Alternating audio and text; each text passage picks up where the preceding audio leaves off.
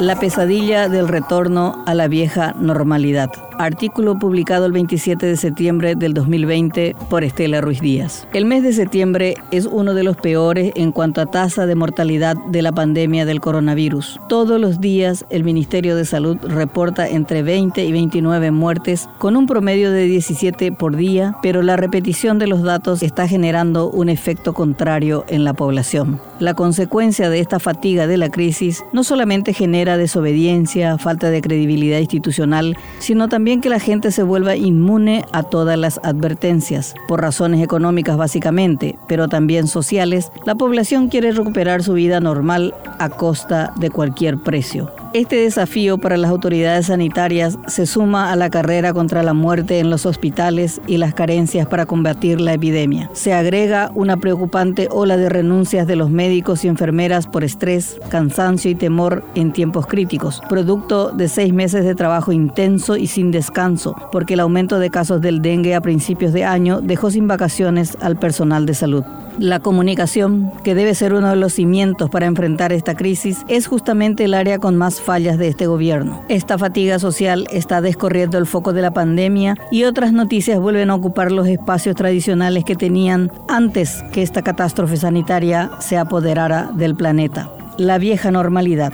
El sueño, tras esta cachetada que demostró descarnadamente todas las falencias institucionales, ineficacia y corrupción, era aprender la lección y desprenderse de los atavismos que frenan el desarrollo del país. Como decía Guillermo Sequera, lo ideal no es volver a la vieja normalidad de los malos hábitos en términos sanitarios, ya que el simple lavado de manos no es solamente un poderoso antídoto para prevenir el COVID-19, sino varias enfermedades virósicas más. Ergo, es un nuevo hábito que debe perdurar al igual que otras medidas. Pero él iba mucho más allá y planteó dejar atrás esa naturalización enfermante en lo individual y colectivo que destruye el Estado y el mismo planeta. Como humanidad somos frágiles y esa normalidad que llevábamos agudiza los riesgos. Por eso no podemos volver al mismo punto en el que estábamos antes de la pandemia, expresó alguna vez y fue atacado ferozmente por sectores que se benefician con la vieja normalidad de los vicios que enriquecen a unos pocos.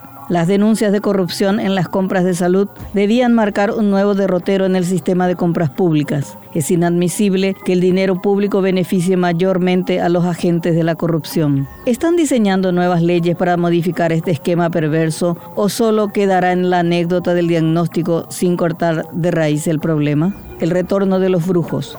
En medio de días grises por la muerte de decenas de compatriotas a causa del COVID-19, la fatiga social que ya no se sorprende con las cifras, reaparece el viejo Paraguay con sus virus de siempre son las viejas y malas costumbres de nuestra clase dirigente que por este tiempo estuvo replegada estratégicamente por la crisis sanitaria. Pero como no puede con su naturaleza, hoy vuelve con sus viejos vicios para no cambiar el modelo. Denunciados por corrupción que evaden las cárceles gracias a una justicia cooptada por el dinero y el narcotráfico, como señala el demoledor informe de Freedom House, una fiscalía que persigue a los que luchan contra la corrupción o cuestionan prácticas autoritarias mientras comete errores para que los jueces no puedan ordenar la prisión por groseros errores de forma y las denuncias de irregularidades en cuanto a dependencia del Estado.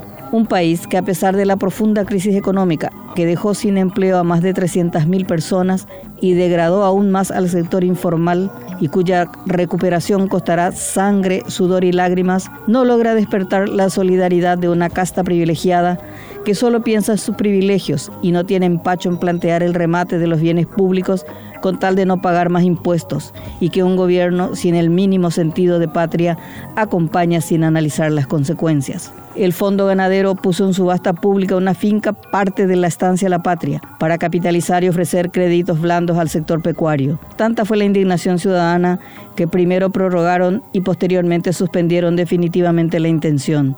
O sea, vender la casa para jugar a prestamista no parece una idea demasiado inteligente por la alta probabilidad de que ese dinero ya no regrese nunca al Estado. Una vez más, la indignación ciudadana expresada en las redes sociales fue clave para frenar un atropello estatal. En esta misma línea está el Ministerio de Hacienda, que sigue pensando en la deuda como única vía para salvar la economía, mientras se debate el presupuesto general de la Nación con los vicios de siempre Ministros que puentean una vez más al titular de Hacienda y al mismísimo presidente de la República para revertir los recortes de sus presupuestos. Los delincuentes del ejército del pueblo paraguayo volvieron a dar su estocada para demostrar que en el norte mandan ellos. Secuestran y mantienen un silencio perverso sobre la suerte del ex vicepresidente Denis, empujando al gobierno a caminar por la cornisa una vez más. Y así la lista sigue. Ante un gobierno reactivo que no toma la delantera para erradicar los viejos vicios, no queda otra que apelar e incentivar la fuerza de vastos sectores de la sociedad